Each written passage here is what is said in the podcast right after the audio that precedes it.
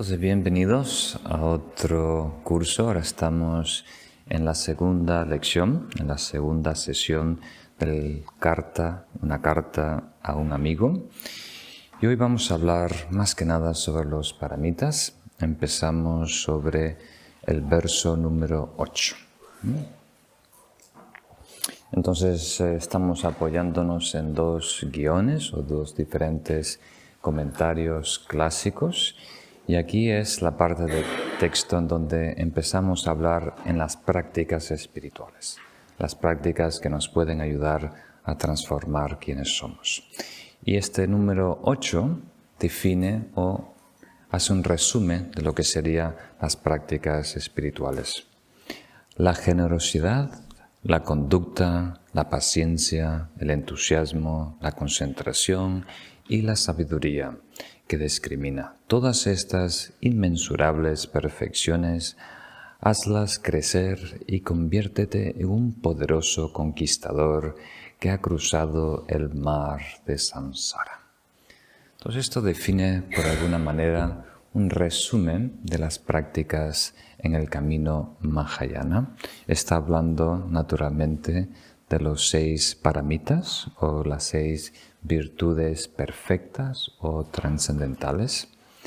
Literalmente, paramita quiere decir lo que ha cruzado a la orilla lejana, o sea, lo que ha superado la vida, la realidad mundana, samsara, o sea, una virtud espiritual que es trascendental, trascende samsara, trascende el ego.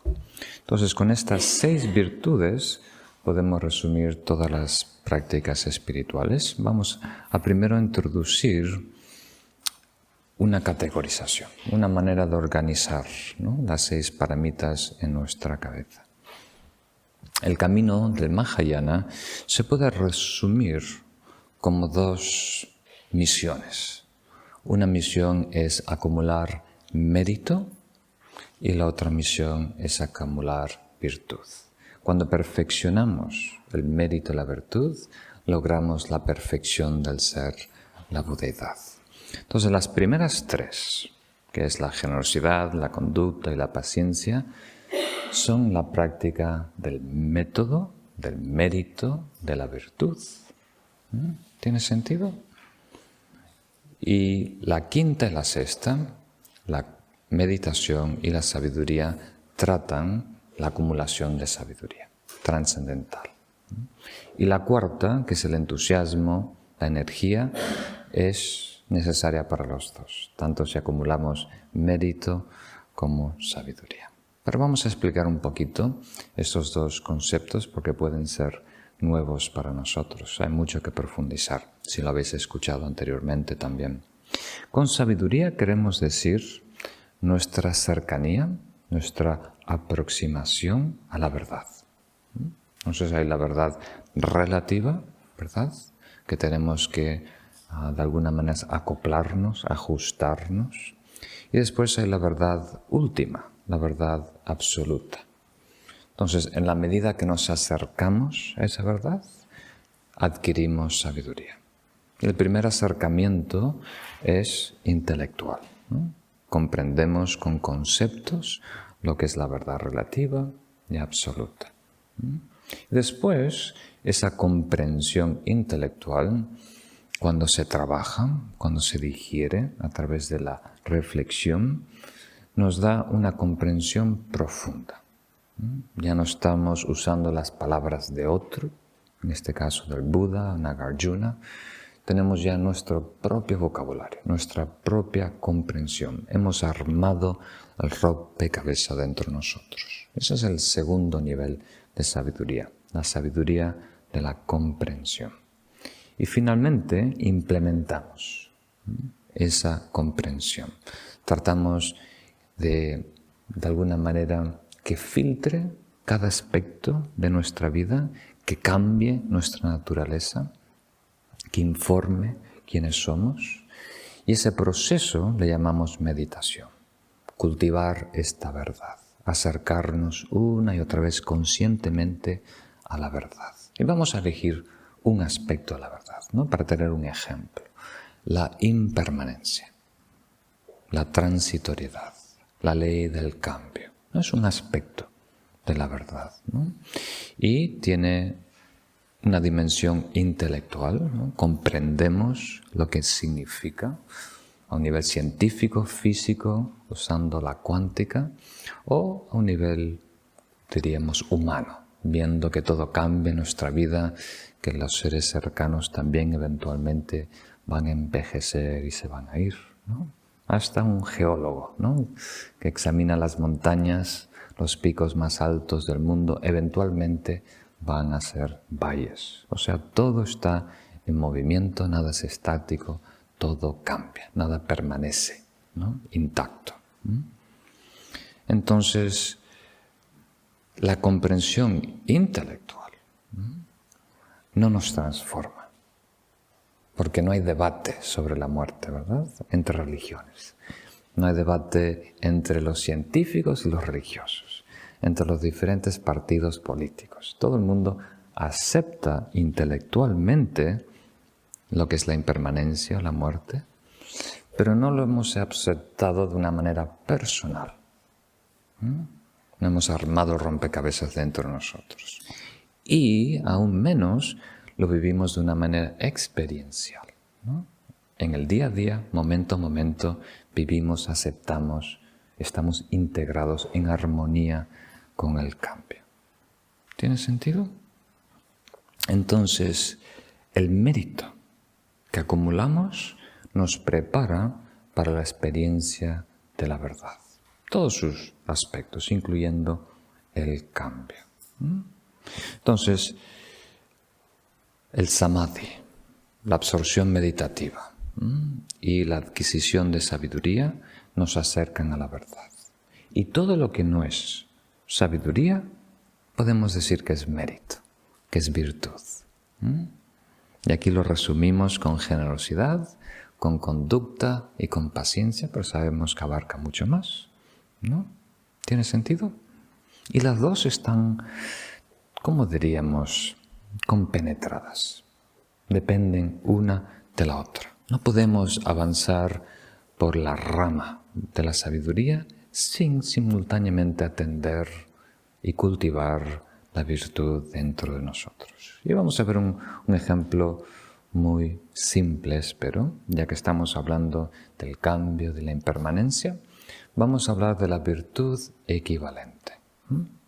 O sea, una persona, un filósofo está interesado, curioso en la ley del cambio, y la acepta, la comprende, sin darse cuenta, se está convirtiendo en una persona más generosa.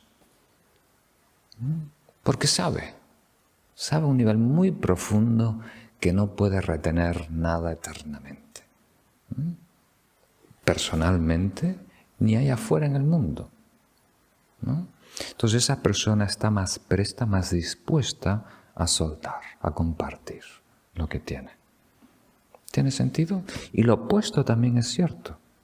Una persona que es generosa, que practica cultiva a propósito la generosidad. Le da fruta a los maestros, medicina a los pobres, ayuda a sus familiares, siempre está atento de las necesidades de otro. Esa persona que cultiva a diario la generosidad sin darse cuenta está entrando en armonía con la ley del cambio. Todo su ser ya está en armonía, en aceptación, por decirlo así. Entonces, cuando lee un tratado de filosofía sobre el cambio un tratado eh, científico sobre la eh, física cuántica, el salto que tiene que dar esa mente para aceptar esa verdad es más leve. Porque en su actuar ya lo vive, ya es parte de ser. ¿Tiene sentido? Por eso vais a escuchar una y otra vez textos tibetanos y maestros tibetanos, o sea, la tradición a la que pertenezco una y otra vez mencionar la importancia de desarrollar conscientemente mérito, virtud. ¿Por qué? Porque nos ayuda adquirir sabiduría? Porque nos ayuda a tener experiencias transformadoras en meditación. O sea, no se trata todo del coeficiente intelectual, nuestra capacidad de procesar datos o nuestra memoria.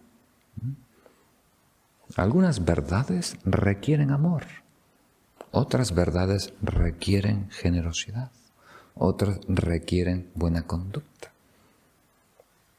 para comprenderlas y asimilarlas dentro de nuestro ser. ¿Tiene sentido? Entonces vemos que en la medida que desarrollamos mérito, virtud, tenemos acceso a verdades más sublimes y en la medida que comprendemos y asimilamos estas verdades sublimes, podemos adquirir mérito también más sublime, con menos residuo y referencia egocentrista. ¿Tiene sentido? Ahora, para que una virtud cualifique como paramita, se eleve ¿no? a ser designada como trascendental o perfecta, tiene que estar acompañada de dos cosas, por lo menos dos cosas. ¿no? Lo vemos en más detalles en otros cursos, pero aquí lo simplificamos en dos. Amor y sabiduría. Con amor queremos decir la perfección del amor, el bodhicitta, el altruismo muy puro que incluye a todos los seres. Entonces cuando vemos en este verso número 8 la palabra inmensurables perfecciones, es inmensurable por dos razones. Porque el amor tan profundo que lo inspira incluye a todos los seres, que son infinitos en números, no solo nuestra familia, nuestro pueblo, sino hasta más allá de nuestra especie, hasta más allá de nuestro mundo, toda la vida que puede existir en el cosmos. La incluimos en nuestro círculo afectivo, es parte de nuestra vida y misión. Y después la sabiduría. Con sabiduría queremos decir una comprensión no conceptual de las tres dimensiones del ser. O sea, el actor, que es generoso, la acción de generosidad y la persona que recibe. O sea, siempre que interactuamos en la vida hay el sujeto que impulsa, hay el verbo, la acción, y después hay el objeto con quien nos relacionamos. Entonces, si creamos una abstracción, como solemos hacer, que yo estoy aquí, esto es tan puro y lindo, y se lo doy a este pobre miserable. ¿no? Si creamos un concepto, una abstracción de estas tres dimensiones, eso reduce el acto a un acto egocentrista, un acto mundano. Sigue siendo bueno, aplaudido por el mundo, pero no necesariamente cualifica como trascendental, como paramita. Para que sea trascendental paramita, tiene que estar inspirado por el bodhicitta, el altruismo más puro, y también, como diríamos, informado por esta sabiduría no conceptual. Entonces, tenemos esas ideas básicas para comprender estos próximos versos que vamos a ver esta semana y la próxima semana sobre los paramitas, los seis paramitas. Hoy vamos a ver por lo menos las primeras tres paramitas en esta sesión, los primeros versos.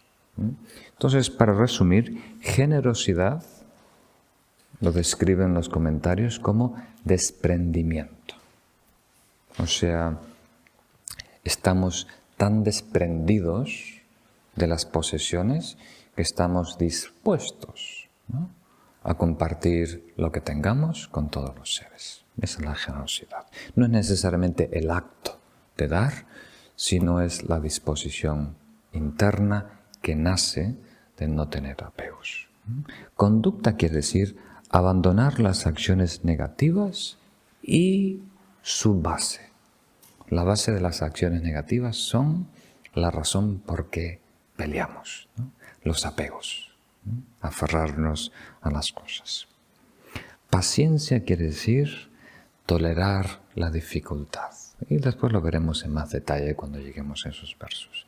Entusiasmo es interés en acciones virtuosas o estar alegre o interesado en actuar virtuosamente. La concentración es enfocarse exclusivamente en objetos puros y sanos. Tener cierto control, dominio, maestría sobre nosotros mismos, donde podemos elegir qué atendemos y mantener la mente enfocada en ese objeto virtuoso por el tiempo que queramos. Y finalmente sabiduría, como dije, es la comprensión de lo profundo, ¿no? la verdad, el último. Y quería resaltar, ya que el autor lo hizo, esta última frase en la tercera línea que dice, hazlas crecer, hazlas crecer. Porque muchas personas dicen, Lama Rinchen, otra vez hablando de la paciencia, pero esto ya lo tocamos. Aquí no queremos simplemente tener el dato, ¿no? O aprender una palabra nueva en sánscrito. Queremos asimilar ese estado virtuoso, desarrollarlo, hacerlo crecer y perfeccionarlo. Y eso requiere que visitemos una y otra vez estas enseñanzas, escuchar la palabra y verlo de diferentes ángulos, cómo lo presentan diferentes maestros, cómo nos aconsejan a comprenderlo y a practicarlo. ¿no? Una vez no es suficiente, hay que darle varias manos, como si estuvieras pintando algo muy oscuro, hay que darle varias manos para que cubra. Muy bien. Entonces, si os parece, pasamos al segundo verso y después, si tenemos tiempo al final, atendemos cualquier duda, pregunta que pueda surgir. Entonces, ahora a partir del verso número 9 entramos en una explicación más detallada de cada una de las virtudes y empezamos con la generosidad. Este verso número 9, está dedicado a ello. Aquellos que muestran gan respeto hacia sus padres estarán unidos a Brahma o a un maestro. Gracias a venerar a sus padres, ellos obtendrán buena reputación y en el futuro alcanzarán los reinos más elevados. ¿Mm? Entonces aquí utiliza la generosidad a los padres como un ejemplo de la generosidad sublime. Naturalmente, como dijimos, la semana pasada tenemos que ser generosos a los monásticos, a los practicantes espirituales, a las personas pobres, a nuestros amigos y familia, pero sobre todo aquí dice Nagarjuna está aconsejando a este rey, a este joven rey, a los padres, honrar los padres. Y tendríamos que contemplar el porqué. El por qué es importante. O sea, el Mahayana dice que todos los seres, eventualmente, en un remoto pasado, han sido nuestros padres.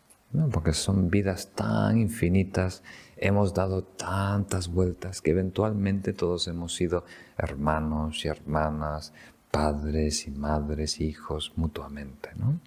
Entonces el mismo cariño y afecto que tenemos a nuestros padres biológicos de esta vida también se debe extender a todos los seres, porque de alguna manera estamos endeudados. ¿Tiene sentido?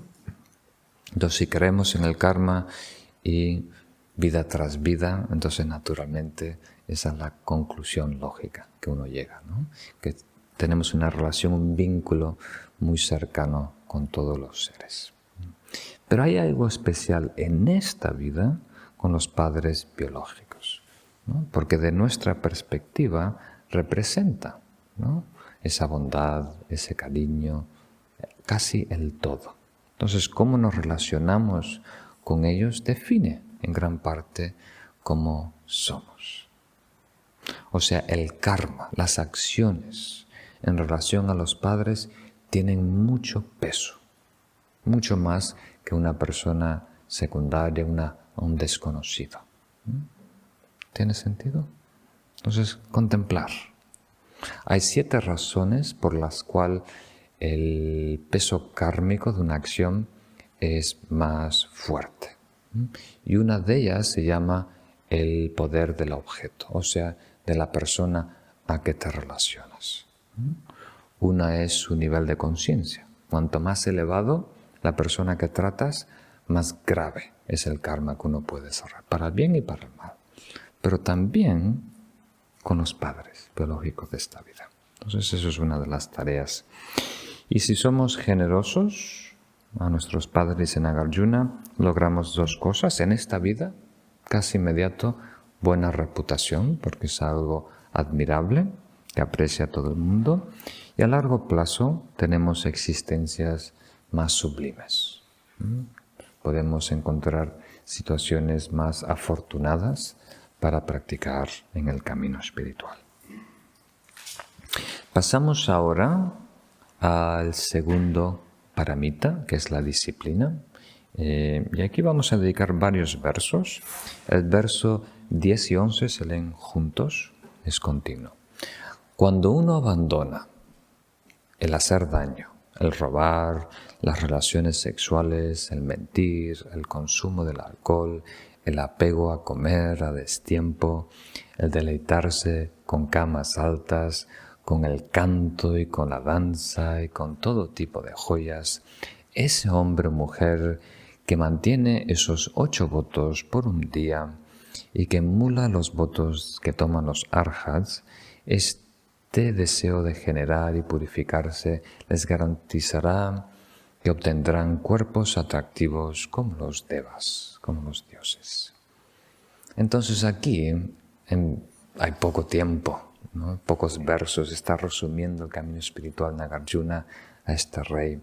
Entonces habla de una clase, de un tipo de votos que llamamos sojo o los votos de purificación, que son una conducta, unos votos que uno toma por un periodo de 24 horas. Entonces, por favor, no se, asist, no se asustan de ver una lista tan exigente. Estos son votos que podemos tomar por 24 horas cuando estamos eh, queriendo hacer un retiro en casa, tener un, enfoque ¿no? más espiritual. Entonces, vamos a compartir estos votos. los votos los tenéis aquí, están nombrados los ocho y vamos a explicarlo, pero hay una pequeña liturgia que uno puede leer por la mañana cuando uno quiere tomar esos votos. Hay varios de mis maestros que le hacen, eh, le ponen mucho énfasis a estos votos de purificación, que pueden tomar eh, cualquier tiempo oh, del mes. Hay algunos momentos del año que es sumamente, como diríamos, aconsejable, ¿no? propicio, como cuando celebramos el nirvana del Buda, o la primera enseñanza del Buda. Ahí es muy lindo tomar por partes estos y os explico. Entonces, mientras los estamos, eh, más claridad cuáles son los ocho votos. Es no matar. Entonces aquí cuando dice no hacer daño, el voto técnicamente es no matar a un ser humano, pero por 24 horas también tenemos que hacer todo lo posible por no herir, no dañar, no agredir y también a otros seres vivos.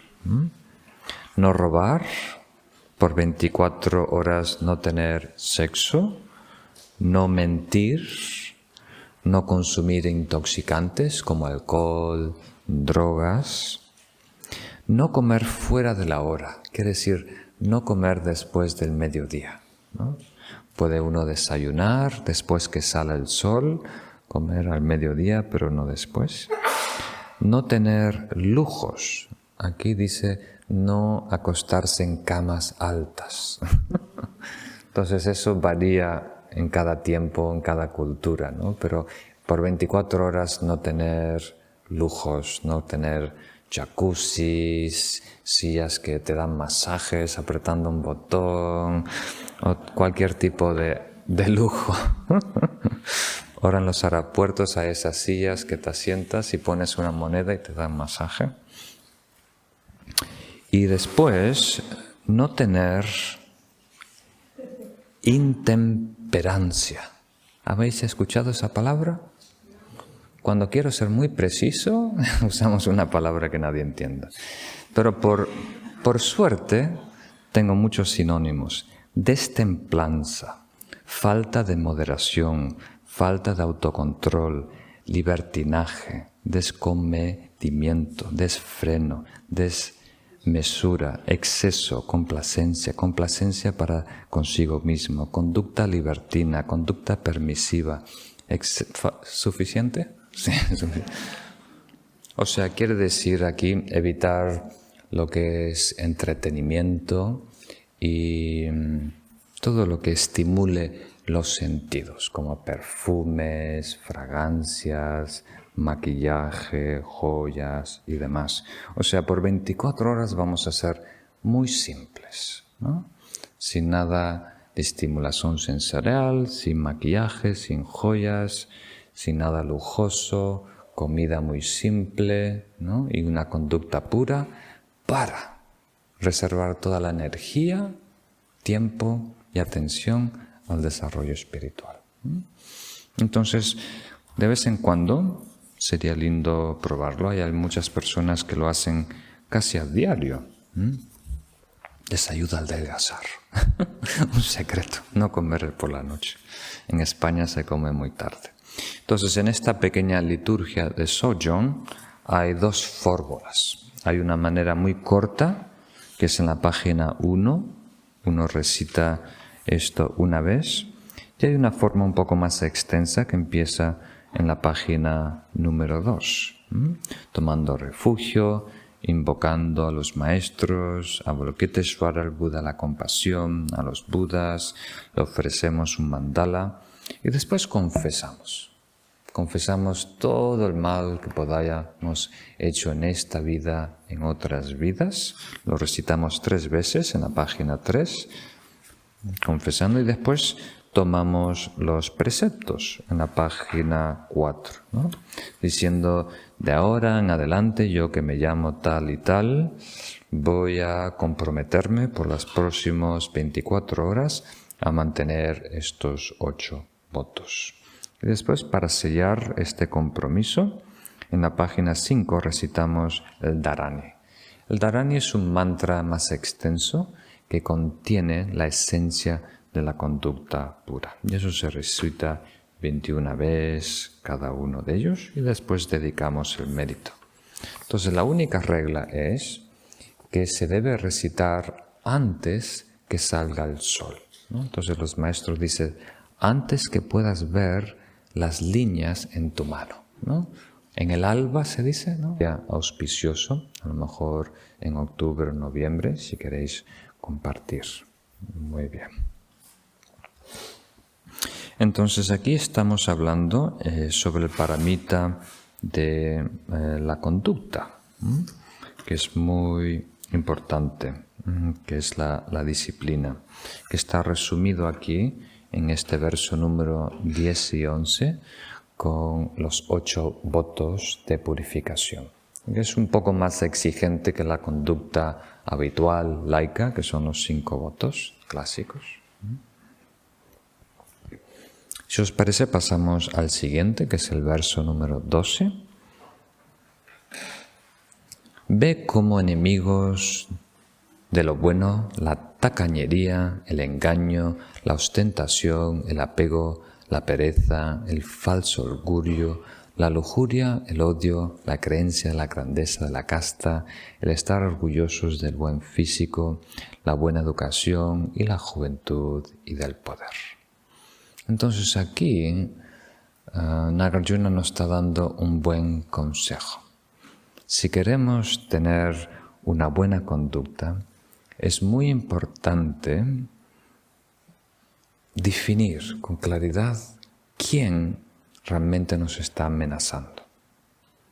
Los cañones están apuntando hacia afuera. Pensamos que el enemigo viene de allá, fuera que alguien nos va a atacar. Tenemos todo tipo de mecanismos de autodefensa ¿no? para protegernos de las amenazas de los compañeros del trabajo, de los familiares, de quien sea. Pero aquí dice, eh, dice Nagarjuna, el verdadero enemigo son las emociones negativas, los estados aflictivos dentro de nosotros. Es lo que va a producir la mala conducta. La mala conducta no sale sola, está impulsada por estados negativos. Si hay un estado consciente, emocional, mental, negativo, aflictivo, eso sin querer, sin poder controlarlo, nos va a obligar a decir palabras torpes que hieren a una persona, actuar de una manera torpe que agrede a una persona o pensar cosas destructivas y negativas. ¿Mm?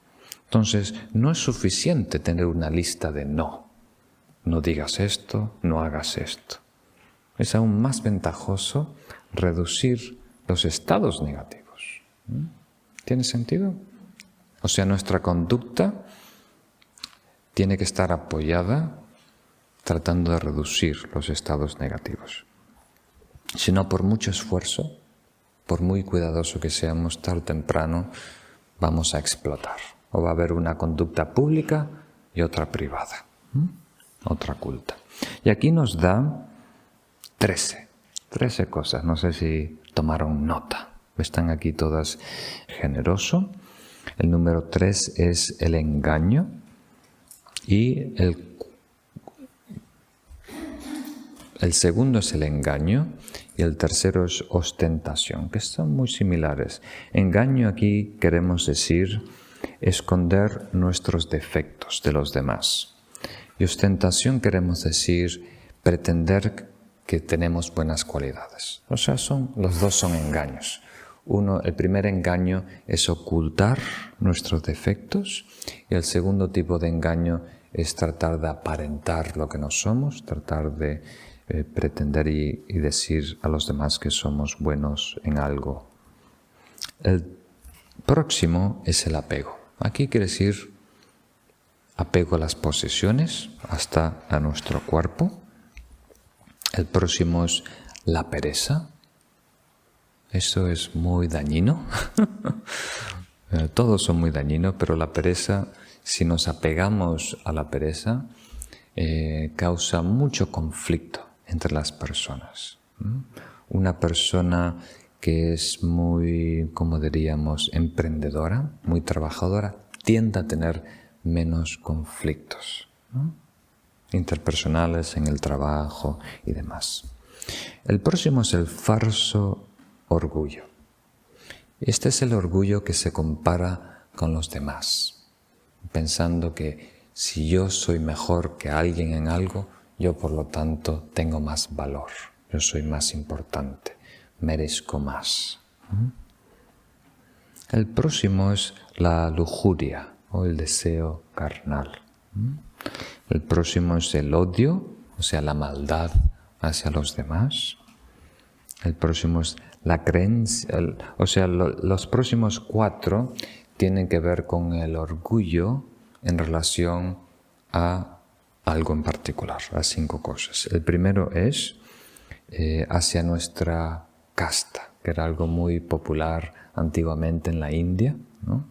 Hay unas castas muy demarcadas, hasta existe hoy en día, aunque no al nivel legal, inoficialmente sí están muy definidas. Pero nosotros también podemos tener un apego a nuestra raza, a nuestro grupo étnico, a nuestra clase social, a nuestro apellido, a la región de donde somos, que es muy popular en España. Estar orgullosos de nuestro buen físico. ¿no? muchas personas que tienen mucho orgullo y se sienten que son mejor de los demás.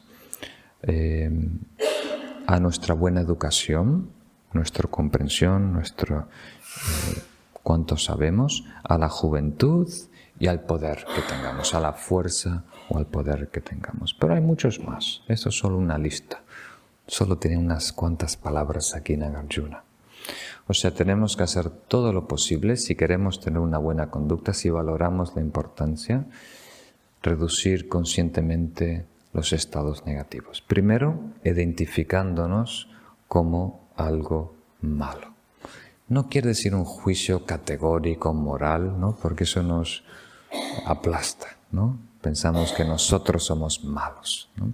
Pero tenemos que verlos como enemigos, quieren decir que no es algo provechoso, que es algo dañino, algo que me va a perjudicar. Si tengo pereza, no simplemente no hago bien, sino me voy a hacer daño. Si tengo engaños, si aparento, si pienso demasiado bien en mí comparado a los demás, eso va a producir karma negativo. Me va eventualmente a impulsar a dañar a otra persona. Entonces es muy importante este verso número 12, tener un inventario. Todas las noches antes de dormir hacer una lista de lo que ha pasado por nuestra mente, los estados de ánimos negativos que se han desarrollado dentro de nosotros. Primero, conocerlo, identificarlo. Simplemente iluminándolo con nuestra conciencia, con la linterna, ya evapora mucha de esa oscuridad. El verso número 13 nos dice al final de la página número 3, el Buda enseñó que el cuidado es el camino hacia la inmortalidad, mientras que la falta de él es el camino hacia la muerte. Por lo tanto, para que tus acciones virtuosas puedan crecer, has de ser cuidadoso de forma constante y siendo respetuoso. Mm. Entonces hay tres términos que son muy importantes en lo que es el budismo, especialmente la perspectiva tibetana del Mahayana. Uno le llamamos mindfulness o recolección o atención plena. Es la validad de recordar lo que es bueno. Otra es em, introspección, la habilidad de investigar qué atendemos ¿Y por qué lo atendemos? ¿Cuál es nuestra relación? Y el tercero es lo que señala aquí Nagarjuna, que hoy vamos a definir con la palabra que eligió este traductor, que es cuidado, el estado de cuidado. En tibetano es uh, pakye, Entonces, en todo lo que hacemos es muy importante estar presente viviendo intensamente el momento y después, no solo eso, tener cariño, tener cuidado, ponerle atención, como diríamos, mm, preocuparnos por el estado de nuestro cuerpo, preocuparnos, parnos por las necesidades de otros. ¿no? Eso queremos decir con cuidado. Entonces, como dice este verso, los desatentos, los que no tienen cuidado, están en la muerte perpetua. ¿Tiene sentido? Cuando uno intenta recordar lo que pasó ayer, la semana pasada, lo que pasó hace años, ¿cuánto de nuestra vida la hemos vivido? ¿Y cuánto de esa vida se perdió porque estábamos distraídos, porque estábamos soñando con los ojos abiertos. Entonces nadie nos roba esa vida, nadie nos roba ese tiempo, nosotros lo desperdiciamos al no estar presentes con cuidado, atentos. Entonces, por eso el Buda dice, el que no está atento, presente, con cuidado, ya está muerto. Ya está muerto. Y es imposible que en esa persona haya desarrollo, que evolucione en el camino espiritual. El primer requisito es estar consciente. El primer requisito es estar despierto, con cuidado, preocupado. Preocupado puede tener connotaciones negativas, espero que lo entiendan bien. Entonces aquí con cuidado queremos decir estar atentos con cuidado para cultivar los dharmas virtuosos, generar nuevos, nuevos estados positivos, eh, aumentar los positivos que ya tenemos y proteger la mente de estados impuros. Vamos a descubrir que los estados impuros, tóxicos, dañinos, crecen en nosotros más que nada por falta de atención, falta de cuidado. Nadie conscientemente se hace daño. Pero si no estamos conscientes vigilando, sin darnos cuenta, nos atrapa la ira, el enfado, la envidia y demás. Y se encadenan pensamientos, se hacen proyecciones, se empieza a vivir en un sueño con los ojos abiertos. Y perdemos minutos, horas, días de nuestra vida. Muy importante. Entonces tenemos que desarrollar esta costumbre de estar 100% atentos en todas las fases de vida. Cuando estamos de compra, cuando estamos caminando, esperando el bus, tomando té, comiendo, duchando, lavando los platos, siempre ahí con cuidado. ¿Cómo me estoy comportando? ¿Qué estoy diciendo? ¿Qué estoy pensando? ¿Qué estoy maquinando? ¿Qué actitud predomina en mí? ¿Mm? Muy importante, tener cuidado. Vamos al verso número 14, si os parece, que va a ser el último verso sobre la disciplina. Todos los que anteriormente carecieron de cuidado y posteriormente llegaron a desarrollar una actitud cuidadosa resultan tan hermosos como la luna cuando emerge de las nubes, al igual que Nanda, Agugimala, Ayata, Shastru y Udayana. Porque alguien puede decir, qué maravilloso esta enseñanza de Nagarjuna, ojalá yo hubiera conocido esto cuando era joven ahora ya la ha embarrado. ahora ya ha hecho cosas horribles. Entonces Nagarjuna responde, no hay problema, porque tenemos el caso de estos cuatro discípulos del Buda que la embarraron muy grande. Peor que ellos, imposible. Y ellos lograron el estado de arhat, el estado de más pureza, ¿no? O sea, liberarse de las encarnaciones y demás.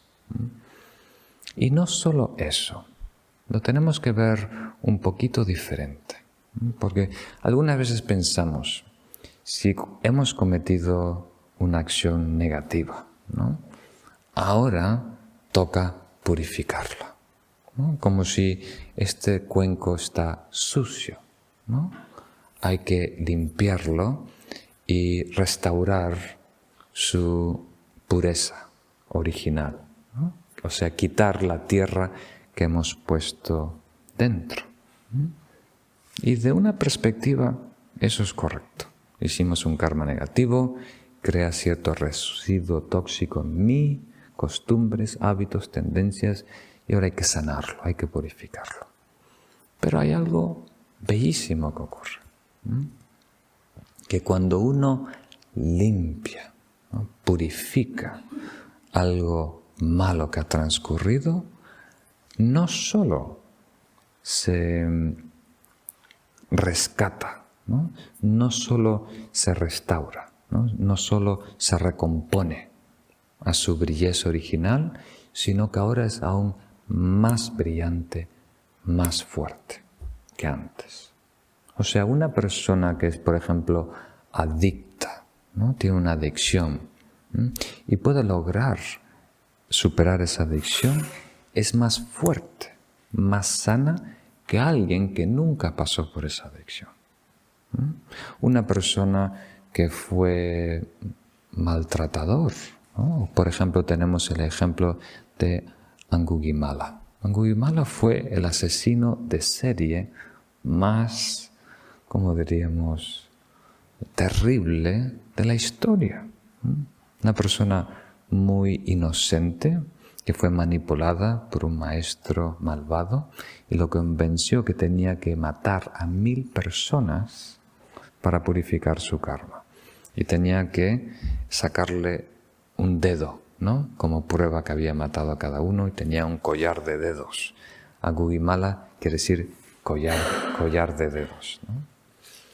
Y no logró. En 999, cuando le faltaba una persona más, le tocó enfrentar al Buda y ahí el Buda le ayudó a descubrir el daño que había hecho y cómo sanarse, cómo purificarse a sí mismo.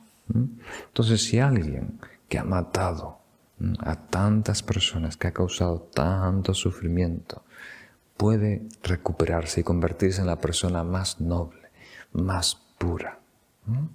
Entonces, todos nosotros también lo podemos hacer. Entonces, muchas veces el cambio no lo permite uno, porque nos identificamos con el mal que hemos hecho. Yo soy así, yo soy mala, o yo soy esto, yo soy lo otro. Nos identificamos a un nivel no verbal con esa acción y queda arraigado, muy profundo en nosotros. ¿Mm? ¿Tiene sentido? Entonces es muy importante, ¿Mm? aunque hayamos hecho cosas malas en el pasado, no creer que el pecado tiene existencia inherente. Nada tiene existencia inherente. Todo es compuesto de partes. ¿Mm? Entonces, no hay un pecado absoluto y no hay un pecador absoluto. Hay un mal condicional y una persona que es mala condicionalmente porque la embarró, porque hizo algo torpe. Pero tenemos que soltar ese hábito a la condena perpetua, a ese eh, juicio categórico moral, que esta persona es mala hoy y siempre. Entonces, como grandes bodhisattvas, como parte de la visión del Mahayana, la filosofía de Madhyamaka, el camino del medio, nunca tenemos que darnos por vencido a nosotros y a los demás. Nunca pensar que alguien no se puede recuperar de un mal si perdemos esa fe, esa confianza en el poder de cada ser de lograr la iluminación, perdemos todo. Vivimos en un mundo muy triste, muy negro. Todas las personas, todos los seres pueden recuperar y lograr la perfección, independiente a donde estén. Los que estén más bajos tienen que dar más pasos, tienen que caminar más. Los que estén más altos van a hacer el cambio con más facilidad. Pero todo puede modificarse, todo puede cambiarse. ¿Tiene sentido? Muy importante. Y si no lo creemos para nosotros, no lo vamos a creer para los demás. Entonces aquí estamos hablando, en otras palabras, del perdón el auto perdón y el perdón en el otro. Entonces dijimos que en el budismo el perdón se hace antes, no después. O sea, antes que haya algún problema, con una brocha muy gruesa, muy amplia, pintas a todo de rosa. Perdonas a todo el mundo diciendo, somos como niños. Y las personas que más me quieren me van a dañar. ¿Por qué? Porque no están iluminados, porque no están perfectos, porque no están en completo control de sí mismos. Y eventualmente la ignorancia, el egocentrismo, los hábitos de las emociones negativas, los patrones de conducta, van a influir que esa persona cometa una acción torpe que me afecte yo lo voy a tomar muy personal, como si esa persona a propósito me quiera amargar la vida, y simplemente se tropezó y su tropiezo te salpicó. Eso es todo. Los tropiezos de los demás nos salpican. Y nosotros pensamos que todo fue una gran conspiración para arruinar nuestro plan. No es así. No hay ninguna gran conspiración, no hay ningún cálculo, simplemente un accidente desafortunado, inspirado principalmente por la ignorancia. Entonces, sabiendo la situación precaria en la que nos encontramos, donde influyen, operan en nosotros tantas fuerzas, condicionamiento cultural, biología, miedos, fobias, ¿no? Trampas del ego, sabemos que nosotros conscientemente nos vamos a dañar a nosotros mismos. Imagínate eso, si tú te vas a dañar, ¿no? no estamos hablando de otras vidas, la próxima semana vas a hacer algo que te causa daño conscientemente, entonces ¿cómo? Una persona con menos recursos, menos conocimientos, no va a dañar a otra persona, sin querer queriendo. Entonces, si nos comprendemos cómo opera en nosotros los patrones, el karma, las aflicciones, de una manera torpe, caemos y nos hacemos daño, si sabemos perdonar esa situación desafortunada, interdependiente, también vamos a tener perdón a los demás. Y ese perdón no es, como diríamos, un saldo, ¿no? O sea, recuperar una cuenta, pagar una deuda, sino que estamos realmente generando compasión por la situación difícil, complicada, desafortunada que se encuentran todos los seres. Entonces vemos al agresor como si estuviera en control de la situación, pero el agresor es víctima, ¿verdad? De sus emociones, de su ignorancia y demás. Y nosotros somos, él es la víctima de su ira, patrones, ignorancias, y nosotros somos un daño secundario, ¿se dice así? Colateral. En la guerra cuando sin querer dañan una escuela, un hospital. Nosotros somos el daño colateral del accidente de otra persona. ¿Tiene sentido? Pero nosotros lo tomamos como un ataque directo. El misil estaba apuntado a mí. a propósito querían bombardear mi escuela. No, no es así.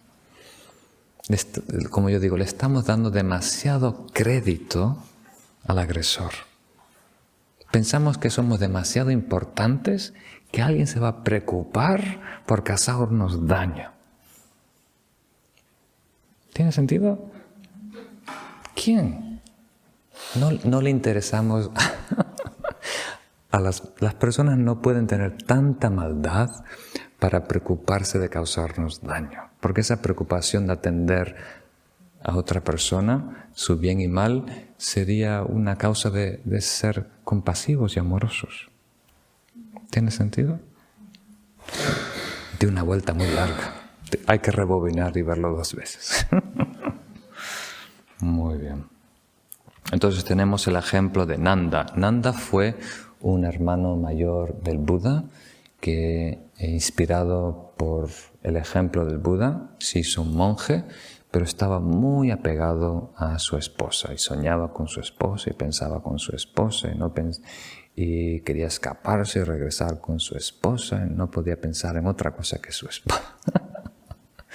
Entonces el Buda lo llevó ah, de la mano a los infiernos, ¿no? a ver el extremo del sufrimiento del universo y estaba tan asustado, tan eh, sorprendido y después lo llevó a las esferas celestiales, donde viven miles de años con mucha belleza, con mucho lujo, ¿no? y después regresó a la tierra. Y ahí puso todo en contexto. ¿no? Ahora que tenía un marco muy amplio de lo que era el cosmos, la realidad, ya no estaba interesado en las cosas terrícolas, ni lo más bello de la tierra podía compararse a lo que había allá afuera. Y a Guimala ya lo mencionamos, Aya Tashastru, o Darshaka, era un príncipe que mató a su padre para ser rey. El padre era un discípulo muy importante del Buda, era realmente un gran santo, era un practicante espiritual muy serio, y él mató a su padre para eh, lograr el trono, y después de recibir algunas enseñanzas del Buda, eh, logró el estado muy puro y ser un, un gran practicante. Y fue de una manera curiosa, ¿no? O sea, una vez que mató a su padre y asumió el trono, se cortó toda la relación entre ese reino y la comunidad monástica. Y pasaron algún tiempo y el príncipe estaba muy atormentado, Su mente no lo dejaba dormir porque él sabía que había hecho algo horrible, había matado a sus padres y demás. Entonces siempre curioso de lo que eh, estaba haciendo el Buda, mandó uno de sus ministros. Vete, vete a ver lo que está diciendo el Buda ahora, qué tipo de enseñanzas está dando. Entonces, el, ministro fue a uno de los sermones que estaba dando el Buda en el bosque y escuchó, tienes que matar a tu padre, tienes que matar a tu madre, ¿no? Entonces viene el ministro con esa enseñanza, tienes que matar a tu padre, tienes que matar a tu madre. Y el príncipe de repente se despertó y dijo, bueno, a lo mejor tiene algo de sentido lo que ha hecho, porque hasta el Buda lo está enseñando. Y fue a, visitar al Buda, le hizo ofrendas para recibir, dime más sobre esta enseñanza que hay que matar al padre, la madre. Sí, hay que matar al padre del orgullo, hay que matar al madre de la ira, hay que matar a los hijos de esto. Y empezó a hablar de todas las aflicciones. ¿no? Entonces, por ese juego de palabras, sabiendo el Buda la mente de este príncipe, pudo llegar a él ¿no? y inspirarles para eh, invertir tiempo en purificar todo el karma y eventualmente fue un gran practicante. Y el último, Udayana. Udayana mató a su madre y estaba tan destrozado que dejó todo y se dedicó el resto de vida a la vida espiritual. Fue hacia el Buda, se convirtió en un monje, pero con el tiempo escucharon de su pueblo natal lo que él había hecho. Entonces la comunidad monástica lo echó a patadas de ahí. Y él se fue y empezó a vivir en una montaña como un ermitaño y empezó a atraer gente, a hacer retiros, diferentes monjes, se creó toda una comunidad ahí en la montaña y pudo guiar y desarrollar un nuevo monasterio ahí. Entonces tuvo una, una vida muy virtuosa finalmente. Pero como había cometido este acto que se llama uno de los cinco actos eh, que necesariamente tiene retribución, que es matar a, un bodhisattva, matar a la madre, a la padre, herir a un Buda o romper una sanga. Entonces cuando desencarnó fue una existencia muy dolorosa que podemos llamar infierno, pero solo fue por un instante. Como dice el ejemplo dice como una bola de lana, ¿no? Entró y salió y ya después encarnó en una esfera celestial recibió enseñanzas de un futuro Buda.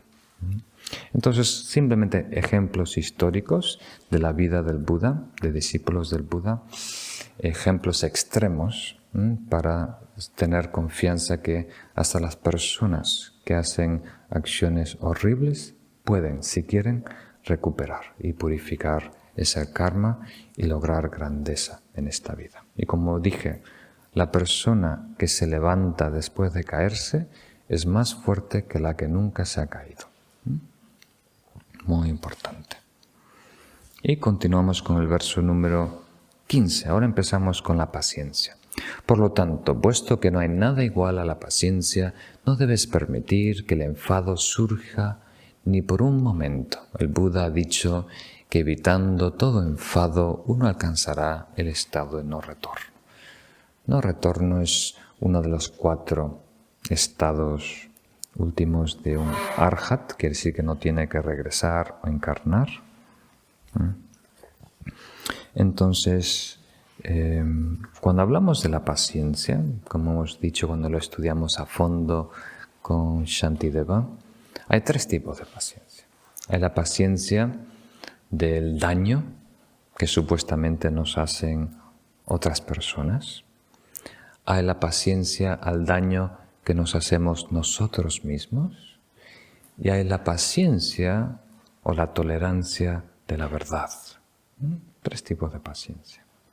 Nosotros normalmente nos interesa y nos preocupa por el daño, ¿no? cuando vemos que alguien intencionalmente nos está haciendo mal. ¿Mm?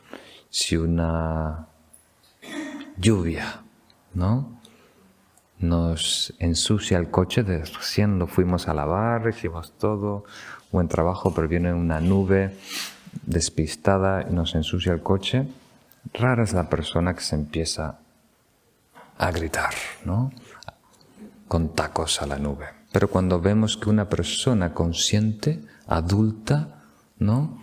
Rayó nuestro coche, ensució nuestro coche, le cayó una bebida a nuestro coche, ahí sí lo tomamos a pecho, ahí nos enfada, nos enoja. El daño infligido en nosotros mismos quiere decir, eso sería curioso, una pregunta para vosotros. ¿Cuándo alguien se daña a sí mismo? Solo cuando piensa que hay beneficio a largo plazo, ¿verdad? ¿Tiene sentido? Bueno, hay los masoquistas, pero eso no cuenta, porque ahí realmente es una forma de adquirir placer, ¿no? de soltar endorfinas y sentir cierto agrado. Entonces, nosotros enfrentamos conscientemente una situación difícil porque pensamos que a largo plazo puede ser más ventajosa. ¿no? Por eso vamos a acupuntura. Acupuntura no es placentera, ¿no? casi tortura, pero lo hacemos porque pensamos que es beneficioso. La mayoría de la medicina no es rica, es muy amarga. Entonces, muchas de la medicina espiritual no es placentera, tiene cierta dificultad. ¿Tiene sentido? Pero a largo plazo hay un gran beneficio. Entonces, hay cierta persona que tiene cierta madurez, cierta paciencia, tolerancia para soportar la incomodidad inmediata por un bien mayor. Me duele un poco las rodillas, me duele la espalda, un poco aburrido, tengo que estudiar esto que no me interesa, pero saber que esto es importante para, para los demás y para uno mismo, uno soporta las inconveniencias, la incomodidad temporal. ¿Tiene sentido? Y finalmente, tolerar la verdad. El que aguanta la verdad logra el nirvana. Por eso aquí dice, no regresa a samsara el que tiene paciencia. Paciencia del mal que viene de afuera, paciencia con las exigencias del camino espiritual y también paciencia o tolerancia a la verdad última, que rompe todos los esquemas, que no encaja en nuestras expectativas. Y finalmente, para no alargarnos mucho, vamos al verso número 16. Este ha abusado de mí, este me ha golpeado, este me ha vencido, este me ha llevado todas mis riquezas, ¿no? Está en citas. Albergar tales resentimientos lleva a la confrontación. Abandonad nuestro rencor y dormiréis plácidamente. Entonces, este verso, el primero era sobre la ira en general o la paciencia en general. Aquí estamos hablando del rencor, que es un aspecto de la ira. ¿Tiene sentido? Y tiene mucho que ver con el enojo al enojo, el enfado al enfado. ¿Os acordáis? esa cita de su santidad Dalai Lama que menciono muchas veces, cuando le preguntaron, Su santidad, ¿usted se enfada? Por supuesto, yo soy un ser humano, yo me enfado, pero no me enfado al enfado. Y después lo explico un poco. O sea, si algo te pincha, el músculo se retrae. Es una respuesta casi fisiológica. Y si alguien te critica, no te gusta. Si alguien te llama la atención, no te gusta. ¿no? Nos cae mal, nos enoja, nos enfada. Y para el Dalai Lama, ahí acaba, ahí concluye. Para nosotros recién empieza, ¿verdad? Empieza a operar el rencor, que es el enfado interno, no el enfado reaccionario, o sea, la respuesta inmediata, ¿no? sino algo que desarrollamos, que cultivamos dentro de nosotros. Esto no es justo, no me deberían tratar así, yo no me merezco esto, y por qué siempre yo, y bla, bla. y podemos darle vueltas y vueltas, horas pensando de algo que nos dijo alguien cinco segundos, todo un día consumido por eso, hasta que no podemos dormir. Entonces la pregunta que nos hace Nagarjuna es, ¿qué beneficio es tener razón si tú pierdes? ¿Verdad? Porque uno puede convencerse mentalmente, no, yo tengo la razón, esto no es justo, esto no es correcto, así no pasaron las cosas. Pero si ese, ¿no? Si ese razonamiento, ese trabajo, ¿no? te daña de tal punto que no puedes dormir, no puedes estar feliz, no puedes estar tranquilo. Entonces, ¿qué beneficio es tener razón? ¿De dónde vas a recuperar ese premio por tener razón? ¿no? Como cuando tienes un, un boleto en una rifa, ¿no? o una moneda que dan para usar en una máquina, ¿no? que solo pertenece a esa máquina ¿Te han pasado eso algunas veces? Vas a una tienda y te dan cambio y en vez de usar euros te meten una moneda de Brasil, otra moneda de Marruecos, una moneda que usan solo en algunos casinos que no tienen, que son todas blancas, ¿no? Que no tienen. Entonces, una vez que tienes esta chapa, ¿no? ¿En dónde la puedes canjear? ¿No? ¿No? O sea, te pesa, es riqueza, tienes razón, pero ¿qué utilidad tiene? ¿Qué beneficio tiene? Es un bulto, es una carga, no ofrece nada. Entonces hay que tener mucho cuidado con el enojo, el enojo, el rencor que desarrollamos en nosotros, dándole vueltas, por no aceptar. No, esto no es justo, no debe ser así, yo no me merezco esto, tendría que decir sí, yo tenía que haber dicho esto y. Y pueden pasar semanas, meses, años dándole vuelta a la misma historia. Y la otra persona ya se olvidó, ¿no? El ejemplo que, doy yo de mi abuelita, ¿os acordáis?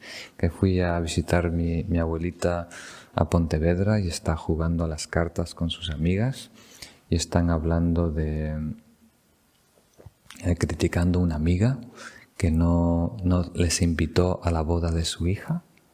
Yo la invité cuando se casó mi hija. Yo también.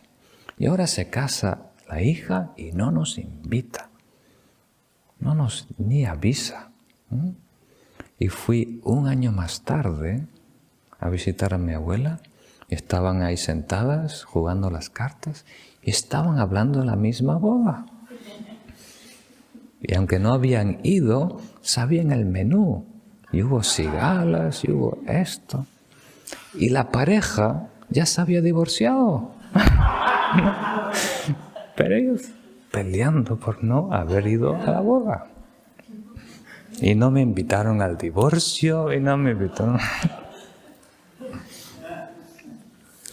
Entonces, ese daño es nuestro, lo hacemos a nosotros. No hay nadie que inculpar.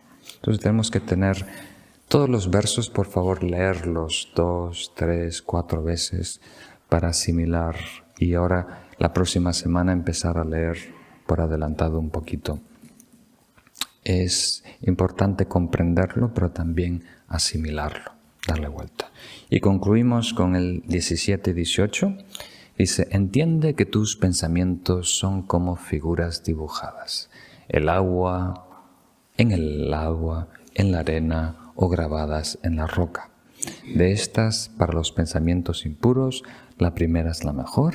En cambio, cuando sientes anhelo hacia el Dharma, la mejor es la última. Entonces, curiosamente aquí Nagarjuna usa una, unas analogías muy lindas. Dice, hay pensamientos que se escriben en el agua. Inmediatamente desaparecen. Hay otros que se escriben en la arena, que duran un poco más de tiempo. Y hay otros que están tallados en la piedra. Muy difícil de borrar. Entonces, escritos en el agua quiere decir que desaparecen por sí solos. Por sí solos se borran. Escritos en la arena quiere decir que requiere una condición externa. Tiene que llover, tiene que subir la marea, tiene que pasar. Hay que trabajarlo, si no, no se va a ir. Y escrito en la piedra quiere decir que va a durar mucho tiempo. Hay que usar métodos dinamita para romper ese esquema esa fórmula que has grabado en tu corazón.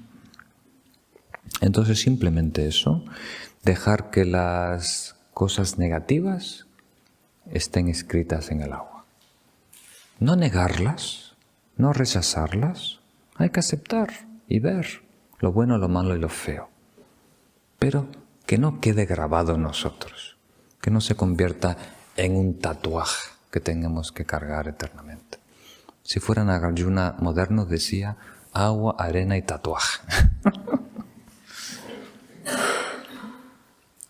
Muy bien, un tatuaje rojo. ¿Sabéis eso? Los tatuajes rojos no se pueden eh, borrar. Creo que los otros colores con láser se pueden borrar, pero los rojos no, por ahora. Muy bien. Y cuando es Dharma, cuando nosotros estamos afirmando por ejemplo el bodhicitta, el compromiso de dedicarnos eternamente al bienestar de todos los sesos, eso hay que tallarlo en una piedra en el corazón, hoy y siempre, que nos proteja también de los momentos malos. Y el último, el verso número 18, el victorioso ha dicho que las palabras de los hombres son de tres tipos, como la miel, dulces, como las flores, verdaderas, y como el excremento, inadecuadas. De, esta, de estas, apártate de las últimas. Excremento creo que es una libertad del autor. Entonces sí, nuestras palabras pueden ser dulces, o sea que agradan a las personas, y, o pueden ser veraces, que quiere decir que son admiradas y apreciadas por los demás, o pueden ser palabras amenazantes, palabras fuertes que hieren a los demás, que causan mucho dolor. Entonces, simplemente aquí Nagarjuna nos está diciendo que tienes que tener mucho cuidado de lo que dices. Muchas veces cuando hablamos de conducta, pensamos que se limita al cuerpo. Pensamos que las cosas malas y graves se hacen con el cuerpo. Pero las palabras hieren más que las espadas.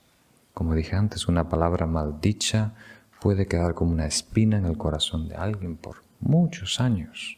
Entonces hay que tener mucho cuidado lo que decimos, cómo lo decimos. Solo cuando una persona tiene mucha confianza, mucha cercana, puedes apretar los botones, puedes, como diríamos, empujarlo un poquito, sacudirlo de su estupor, ¿no? Pero siempre que podamos, tener mucha dulzura, mucho cariño y siempre hablar con verdad. Entonces tiene que ser tres cualificaciones. Voy a agregar un poquito aquí de otras enseñanzas a. Antes de hablar, las palabras tienen que tener requisitos.